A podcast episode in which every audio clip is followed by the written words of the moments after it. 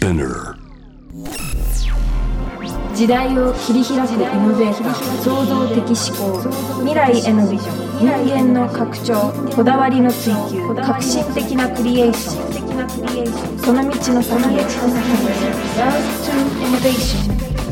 通りすがりの天才カートンがナビゲートしている JV イノベーションワールドここからのコーナーロートイノベーションのコーナーですが、えー今夜はブルータスの編集長田島ローさんをお迎えしてます。はじめましてはじめまして。よろしくお願いします。田島ローさんですねはい。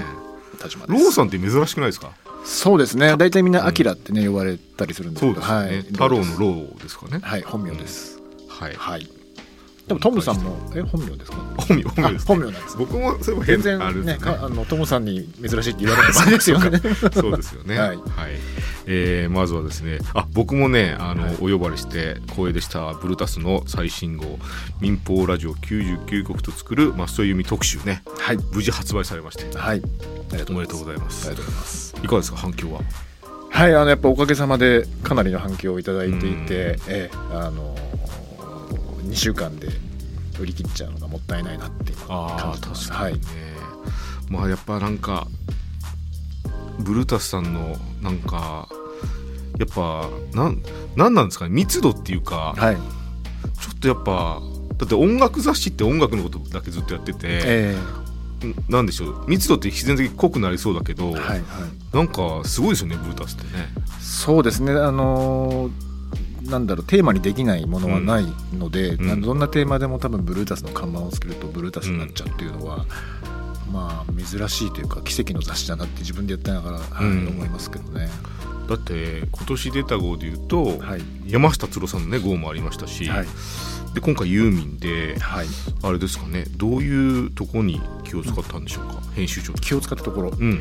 そうですねあのーブルータスってこう一人ブルータスって俗に言われるんですけども、あのー一人の人にフォーカスした特集っていうのを作ることが何回かあって、うんうん。で他には桑田佳祐さんの特集やったりとか、松本隆さん、まあうん。あと松本人志さんの方も作ったかなとか、いろいろ作ってるんですけども、まあ、本当にそれぞれの切り口ってバラバラなので、うん。あの本当にそこをうまくこの人の一冊作るにはどういう切り口であるかっていうのを外さないようにするのが一番、ねうん。気を使ったというか。そうですよね、で今回そういう意味ではあのラジオ民放ラジオ99曲と作る松田由美特集っていうことにしたのでこれが僕らでいう切り口になった部分かなとは思ってますけどね。すごかったですね。あの雑誌の中の雑誌っていうかブックインブックみたいになってましたよね。そうですね、うん。だしあの雑誌が一冊こうラジオうん。特番になってるというか、うん。いろんなこう日本中のラジオ番組が出張してきてくれてるっていう構造にしたので、はい、そのそうですよね。だからユーミンってだって今もめちゃめちゃテレビ出てるし。そうですね。なんか、そう。なんでしょう。対象としては、はい。誰もが知ってる分、はい。誰もが愛してる分、はい。難しいところありますよね。そうなんです。だからあの本人に、まあ、もちろん本人のインタビューもやってるんですけどもみんなが愛しているユーミンっていうものを浮き彫りにするために誰が誰に語ってもらえばいいかなって思った時にやっぱラジオパーソナリティの人って、うん。なんていうの聞き手であると同時に語り手であるっていうかなり稀有な人たちだと僕は思っていて、なのでラジオパーソナリティに、えーユーミンのことを語ってもらうっていうのが一番面白いんじゃないかと思ったのとユーミン自体も松任谷由実っていう個人がユーミンっていう人のことを語っているっていう、うん。あれは自分のことを語ってるっていうよりは、うん。ユーミンについて語っているっていう構造にできたら面白いんじゃないかなと思って。そうですね。はい、作ってみました。いやユーミン僕一回だけ会ったことがああってラジオでお迎えしたんですけど、はい。やっぱ強烈でしたもんね。はいはいはいなんかねどこ知恵熱出したなんか書いてあったり見ましたけどなんか知んないけど、熱出ちゃって、はいはいはいはい僕コロナのワクチンでも副反応なかったのに、はいユーミンの副反応出ちゃって、はいやっぱなんかなんていうのかななんか全然人として威圧的とか全くなくて、そうですね。すごいねい優しい方というか。なんか、はい。存在がすごいんですよね。はいはいはい。もうオーラというかね。存在とご自身の発する言葉との辻褄具合がはいはいはい。ビチッとしててはいはいはいはい。すごかったですけどね。はい、そんなユーミンのね特集号はい。出ましたし、あと「Call Me Back」というね曲もはい。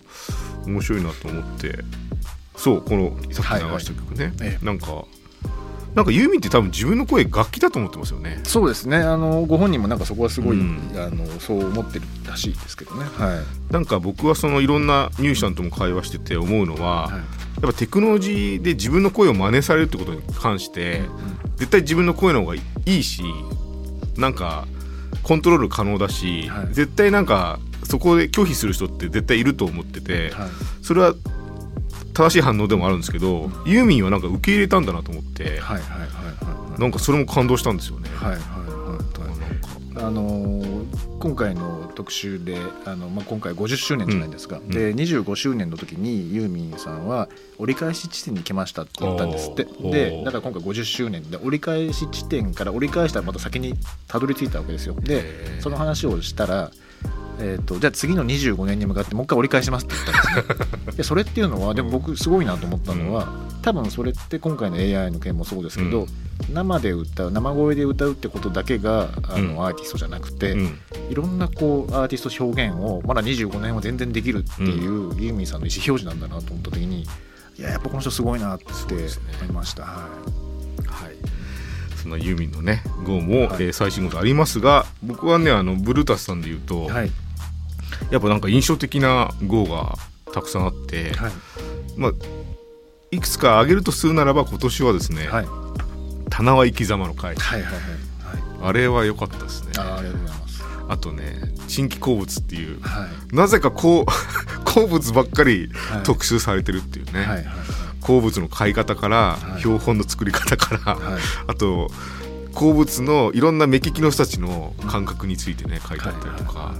あの何なんでしょうこのブータスさんの特集の選び方っていうのはどういう着想なんですか？そうですね。なんかやっぱり月まず2冊出してるんで年間23冊出すんですね、うん。なんで2週間でまあいいも悪いも、うん。あの次の方に移っていってしまうっていうのがあるので、多分月刊誌とかに比べるとあのなんて言うんでしょうね。自由が利くというか、うんうんうん。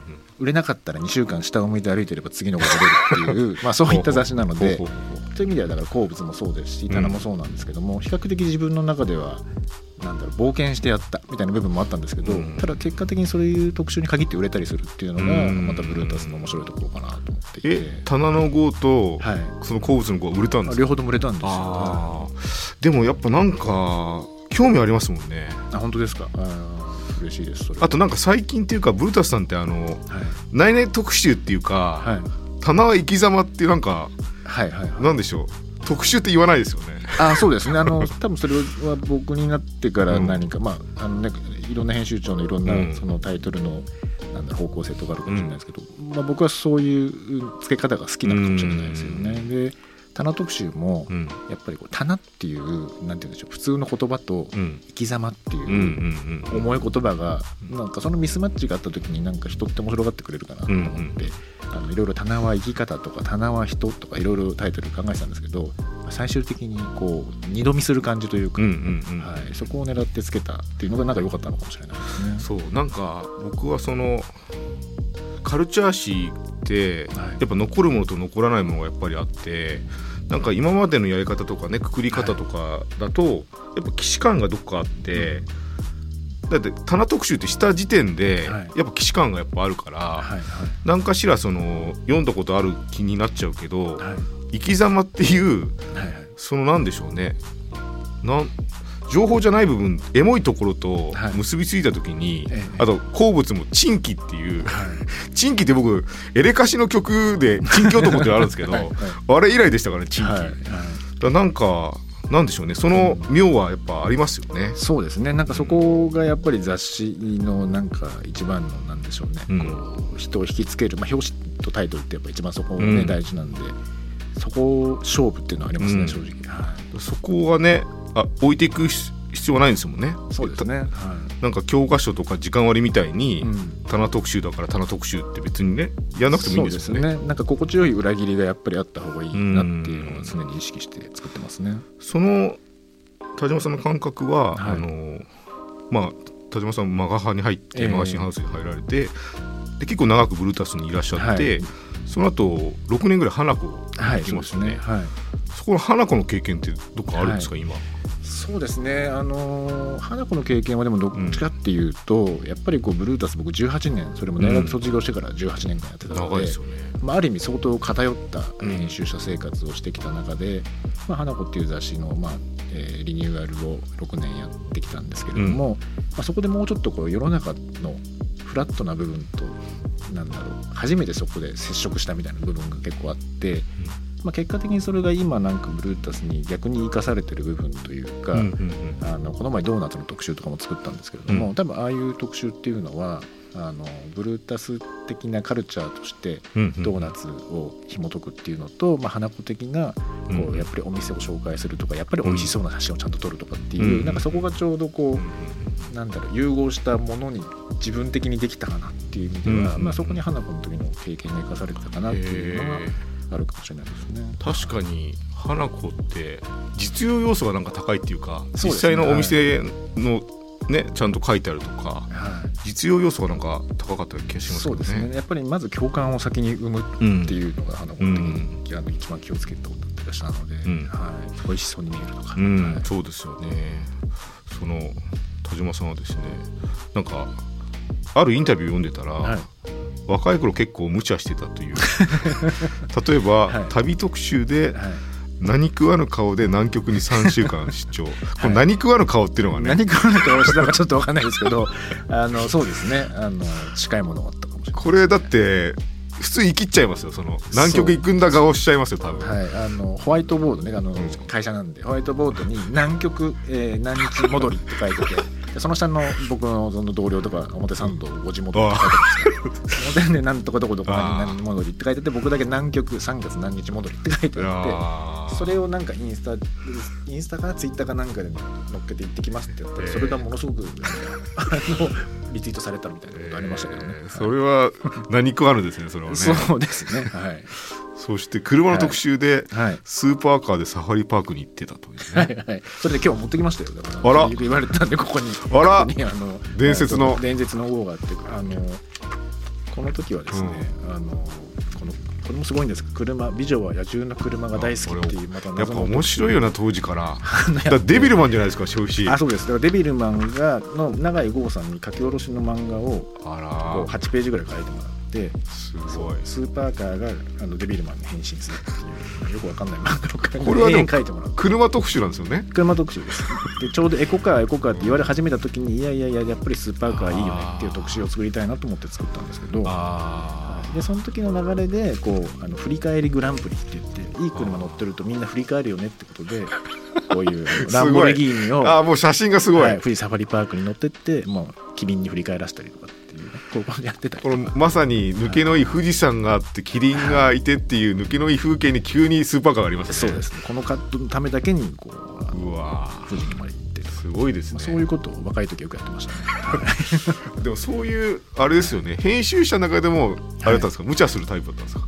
そうですね。比較的無茶が多かったタイプですね。えーはいでもこれもまたあれですよね、はい。ブルータスのやっぱ本当のストライクゾーンをただストライク投げに行く特集じゃないですよね、ブルータスってね。そうですね。やっぱりどこでこうちょっとクスッとさせたり人をね引っ張るかっていう。そうですよね、はい。なんか別々の競技のストライクゾーンをうん。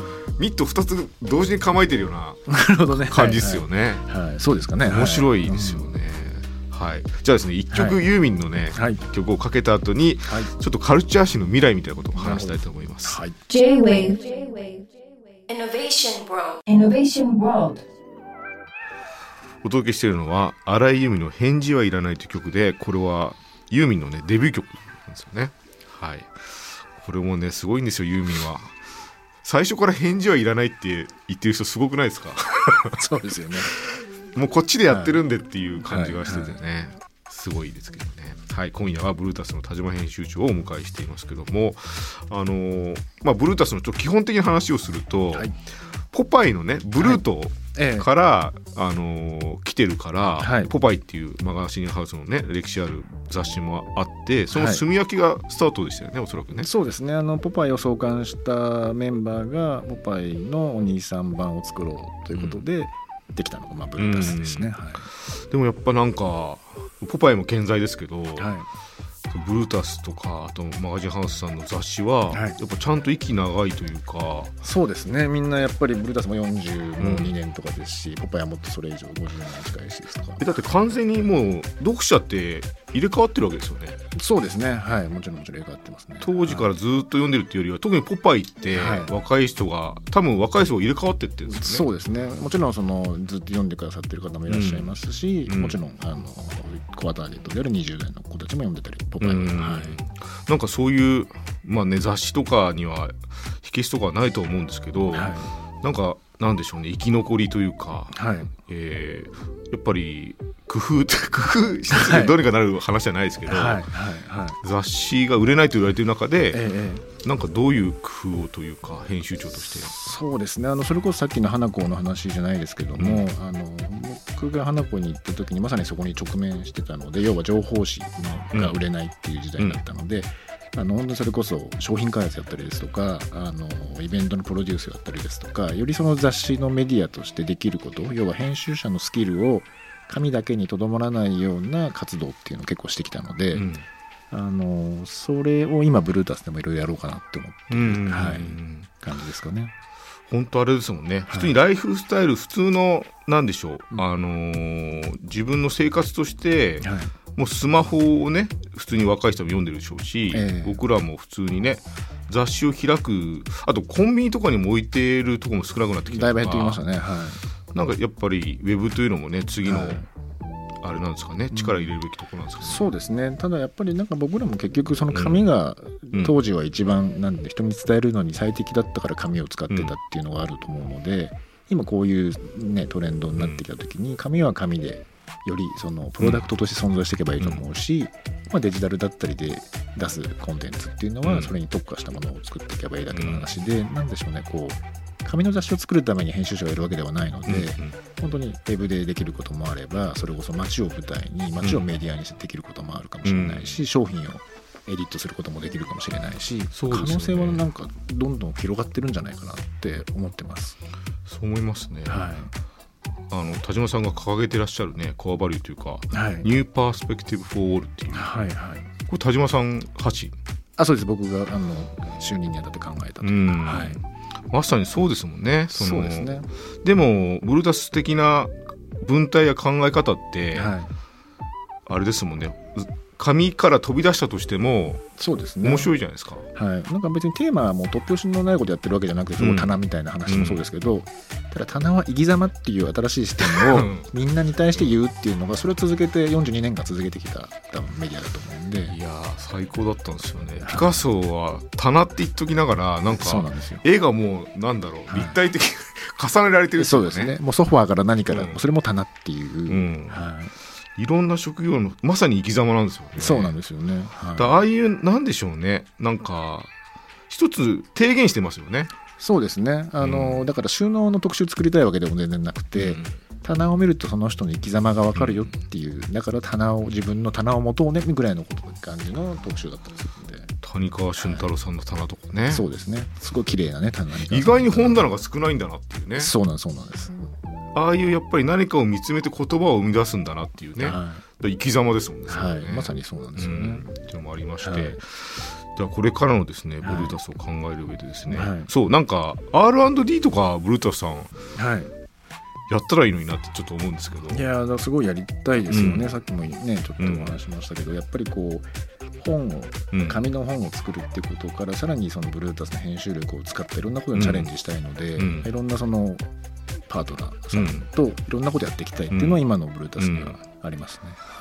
じゃあちょっと僕もはい、テクノロジーとあとユーミンには詳しいんで。はい、あと長渕剛にも詳しいんですけど、はい、はい、はい、なんかねなんでしょう。はい、その読み方や、ええ。もう紙の上でブルータスがやられてきたようなことって、はい、テクノロジーを介してもできるような気がして、はい、はい、はい、ちょっとなんかそういうのは、はい。ぜひアイデアベースでもぜひはい。参画させていただいて、ぜひぜひやりましょうやりましょはい、う。はっていうのもありますし、い、はあとあれです。今日僕ね、はい。あのお話したかったのが、あのそうカルチャーとか、はい。ライフスタイルっていうのが、ちょっとなんかえ、うん、なんでしょうね。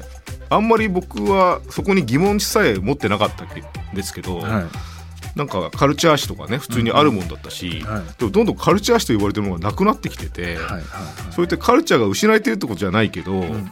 なんかなくなってきてんなとか、はい。あとなんか今まで通用してたはい手法とかが、はい。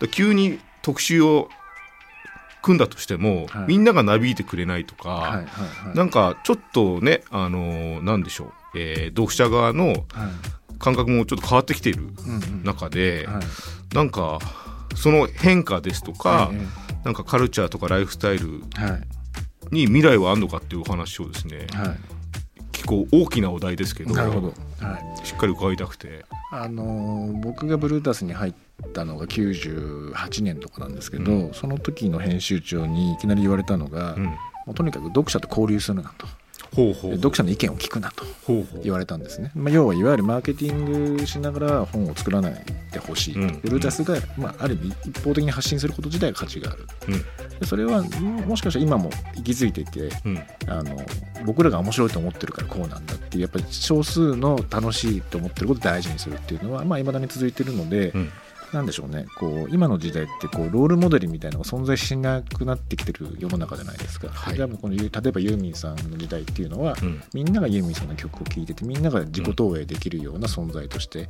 あったと思うんですけど今その辺がみんなバラバラになってるっていう中であのただプルータスに関して言うとやっぱり年間23冊いろんな特集をやるので、うんなんでしょう。こうそこをこう1年間で俯瞰してみるとあれもやったりこれもやったりしてるっていうのが実は今の時代にフィットしてるのかなってすごい思うんですよね。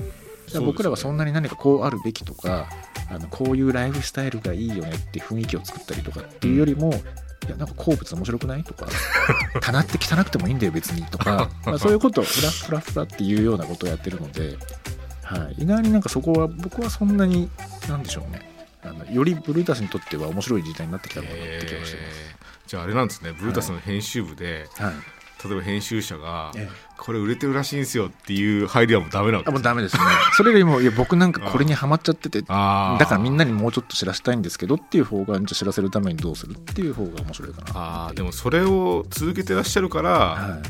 僕なんか惹かれちゃうんですよね。なんかはいなんかマーケありきのことのはい。さもしさみたいなのあるじゃないですか、はいはい確かにそれは世の中に話題になってるけど、はい。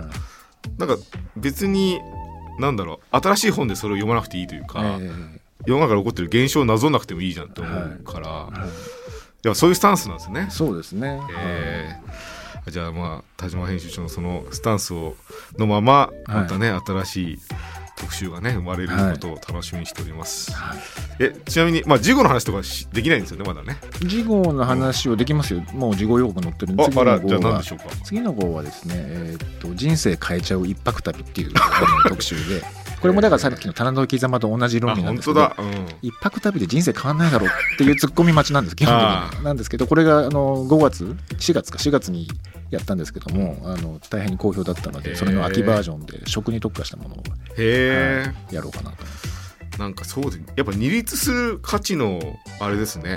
そうですね、うん。はい。飛距離みたいなのがありますよね。はい、基本やっぱ二度見二度見するみたいな感じを結構ねやってるかもしれないですね。面白いですね。はい。楽しみにしております。はい。ありがとうございます。ちょっとまた来てください。あのはい、あのいつでも呼んでください、はい。ぜひ。はい。ありがとうございます。えー今夜お迎えしたのはブルータス編集長の田島ローさんをお迎えしました。ありがとうございました。ありがとうございました Innovation World. Innovation World